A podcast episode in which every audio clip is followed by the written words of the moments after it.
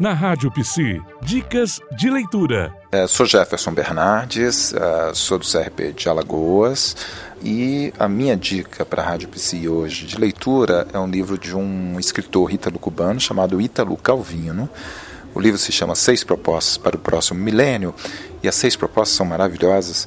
É um livro que ele escreveu visando a literatura no século XXI. Só para vocês terem uma palhinha das propostas, são leveza, rapidez, exatidão, visibilidade, multiplicidade e consistência.